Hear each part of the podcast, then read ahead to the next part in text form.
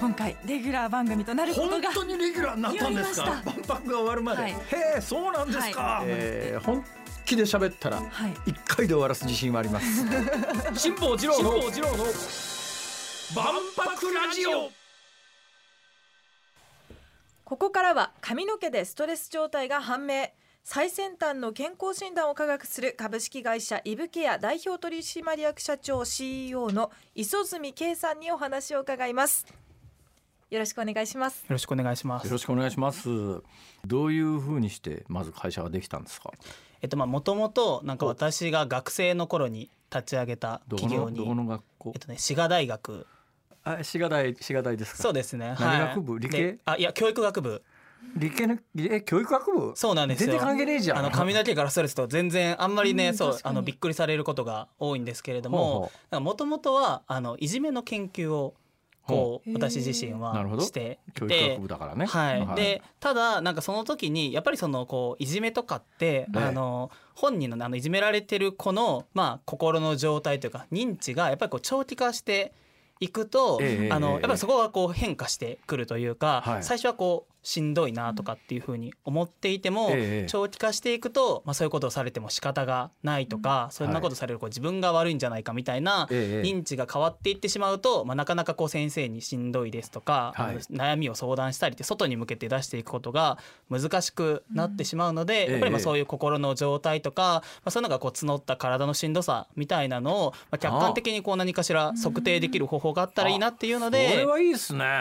はい、っていうのでこう客観的になんか心をまあ数値化するとかデータ化していくっていうのにまあ興味がありでまああの私がこう研究室を一緒にしていた、まあ、今先生と会社を立ち上げているんですけれども、ええまあ、その先生がずっとこう髪の毛のストレスあ髪の毛からこうストレスを評価するっていう研究をしていたのでまあ、先生一緒に会社立ち上げませんかというのでスタートしたのがこのイブケアという会社になっています。なるほど。こう人ってストレスを感じると今こうストレスを感じてますよっていうホルモンが分泌されるんですけれども。そうなんですか。はい、でそれが普段はこう血液の中とか唾液とか尿の中にこう入っている状態なんですが髪の毛がこう面白い時に髪の毛が成長する時にそのホルモンが根元からこう一緒にこう入って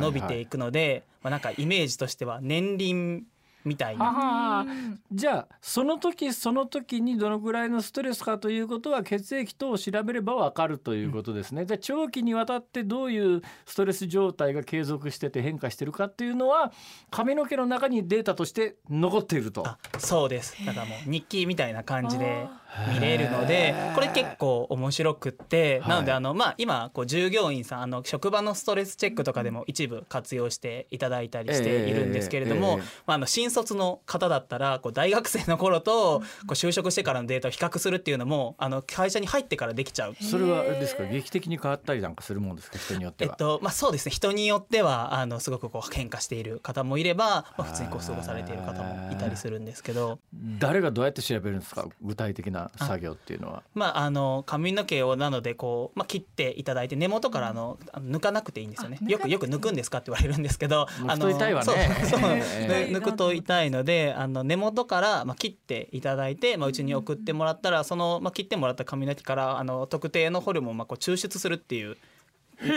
外に出すっていうこう工程があるので、それでまああの溶液中にそのこう抽出したものをまあこう取り出してあげてそこからこう定量的になどれぐらいそのじゃああのはあ取ったあのまあ水溶液の中にあの濃度がどんなもんですよみたいなのをこう出してあげるっていうのが。なるほど。はい、どのくらいのまず時間でいうと検査にどのくらい時間かかるもんなんですか？えっと、検査でいくと、はい。まあ、あの人数によるんですけれども大体はいはい。10日から2週間ぐらいであー見れる感じですね。で正確さっていうのはどの程度というふうに認識してらっしゃいます？あえっとね正確さっていうのはこう何を基準にするかっていうのがすごくこう難しいはいはい話なんですけれども、ええその中に含まれているホルモンをがどれぐらいの量あるかっていうのを見るという意味でおいてはすごくこう正確な技術だというふうに思っています。まああのもうすでに論文化、まあ、研究論文とかでもすごくこう、まあ、使われている技術はいはい。でもありますし、ええ滋賀大学在学中に会社っていつできてるんですか？えっと、会社は私が大学院生の頃に立ち上げたので2019年ですね、2019年。はい。ねえ会社立ち上げるってでもそう簡単じゃないでしょ。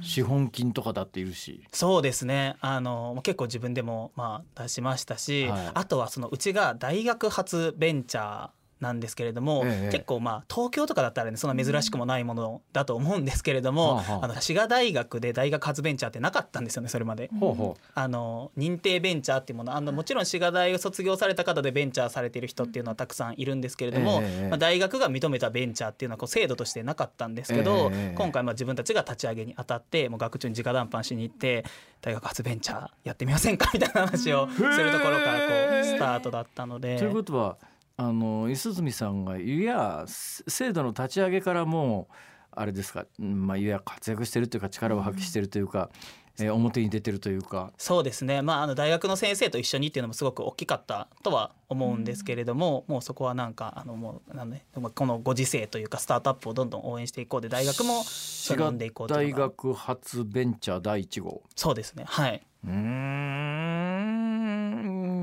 で会社始めてから何年になるんですか？で今年で5年目。5年。5期ですね。どうですか、はい。経営状況は？経営状況は、はい。まあ研究型のベンチャーらしいなっていう 状況が続いて、まあ、やっぱり先にねこうドンってあのやっぱで出てくる前にいろいろと使うものもあるので、ええ。あのまあ、一般的にあのいいかどうかというよりかはあのすごくあの研究型ベンチャーとしては健やかに成長しているなと思ってます。そういえばなんか高そうな服着てますね。いやいやこれは全然全然なんか手安物です。お金ないんで。私の私の持ってるベンチャーイメージで言うとですね、あの赤坂とか六本木のタワーマンションに住んでですね、フェラーリとかあのランボルギーニブイブイ言わせながら ベンチャーみたいな。それは偏見ですかね。そうですね。あの多くのベンチャーの代表はお金ないんじゃないかなって勝手に思ってます、まあ、持ってたらまあ会社に使おうかなみたいな人の方がなんか多い気がします。なるほどね、はい。だからこそベンチャーですね。そうですね。はい。えーまあ、だからね将来性のあるベンチャーを見抜いて投資するっていうのも一つ投資家の大きな役割なんですよ。だから日本の投資家がそういうことをしっかりすると、まあ、ベンチャーって例えば10社に投資してて1社が将来株式上場してっていうことになったら莫大な創業者利益が転がり込みますからね。だからこそまあベンチャーっていう言い方するんですけども。今、まあ、い発端はそのいじめの研究から、まあ、学校の教育現場での、えー子どもたちの心を把握するというのが一つ大きな目的が出発点だったと思うんですが、将来的にどういう活用って考えてらっしゃいます？や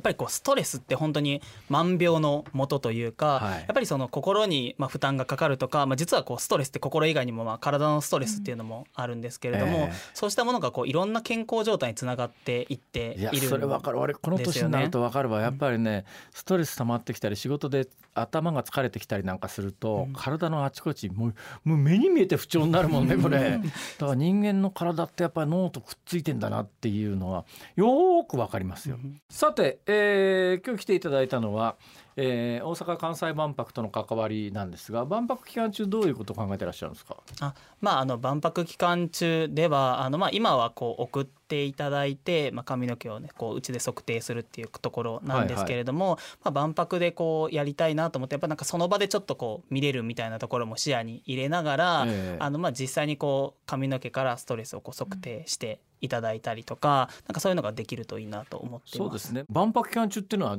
ご自身でパビリオン出すわけにもいかないだろうしどこ行ったらいいんですか？まああのまあなんかいろんな今ちょっと形を模索しているんですけれども、はいはい。まあでも何かしらどこかと一緒にこうブースを出したりとか、まあ、健康関連のブースとかもあのパビリオンだとあの多いと思うので、まあ、どっかと連携しながら出しているのでその辺はまだまだ決まっていない感じなんまですけど。だ決まってない感じですか、はい。でもまあ万博期間中にどっかで、えーお客さんが、えー、磯住さんあるいは磯住さんの会社の人と、えーうんまあ、うん会う機会っていうのがあるっていうことですね。そうなるといいなと思ってます。いや結構このパビリオン出すためのベンチャー争いみたいなのも結構ね苛烈というか。えそうなの？そうなんですよ。結構いろんな企業さんがこう健康関連で、まあ、日本中のやっぱベンチャーが、まあ、いろんな人に見てもらえる機会なのでいろいろなんか選考みたいなのがあったりするのでまだねあの 決まってない感じなので。そうなんだ、そうなんですよ。出たいという人がそんなにいらっしゃるってことですね。はい。ということは日本にはそんなにたくさんの健康関連のベンチャーがあるっていうことですか？いやそうなんですよ。そうなんだよ。やっぱりねあの今日本のトレンドとしてはね死んでも健康になりたいって感じだよね、そうちょっと矛盾してる感じですけどね。えーこんなこと聞いていいのかしら。現状あの御社におお願いをすると費用っていくらぐらいかかるものなんですか？えっとね今あの個人さん向けでは実はあのまだ販売っていうことはややっていなくって、ええあの企業さん向けでやっているので、あのやっぱりまあ個人の方だといろいろと大変なんですけれども、ええ。企業のまあ職場のこうストレスチェックとか、そういった文脈で活用していただいているので、まあ、ある意味こうあのパビリオンまでには個人向けができるようにしているっていうのも一個の目標かなと思ってます。ですでにやってるプレイベントみたいなもので言うとまああのお試しっていう感じのイベントになってるんです、ね、そうですね。はい。まさにこう個人さんでやってみてどんな風にこうまああの感想をいただけるかなとかっていうのを、まあいろいろ調査しながらっていうのでやってます。いやもうもう仕事自体がやっぱり世の中の役に立つことですから、えー頑張ってほしいなと思います。ます。で世の中の役に立ちながら、えー六本木ヒルズのペントハウスに住んで フェラーリブーンみたいなありがとうございました。ありがとうございました2週にわたってお話を伺いました。株式会社イブケア代表取締役社長 CEO の磯住圭さんにお話を伺いました。ありがとうございました。ありがとうございました。ありがとうご。ざいました。辛坊治郎の万博ラジオ。若くて爽やか。本当に私より4歳しか変わらない磯住さんだったんですけど。なんかこれからやっぱり未来に向けて頑張ろうっていう代表取締役社長 CEO かっこいいですねうん。まあホリエモンなんかとまた全然違う方向性だろうねきっとね。う。んそうですね。だからね、えー金持ちになりたいとか、まあ、まあ全然思ってないわけじゃないんだろうけどさやっぱり世の中の役に立ちたいというところがうんうん。原点で、それで、まあ、万博という大きな舞台で自分たちがやってることを皆さんに見ていただきたいっていうその思いがね今日はひしひし伝わってきました。伝わってきましたね。あ日本の若者捨てたもんじゃないねっていう、はい、そんな気がねしました。応援したいですね。応援したいです。なんなら今のうちからガツンと投資しといていや創業者利益で何億円でガッポガッポ あ違う。そういうことを考えてはいかん。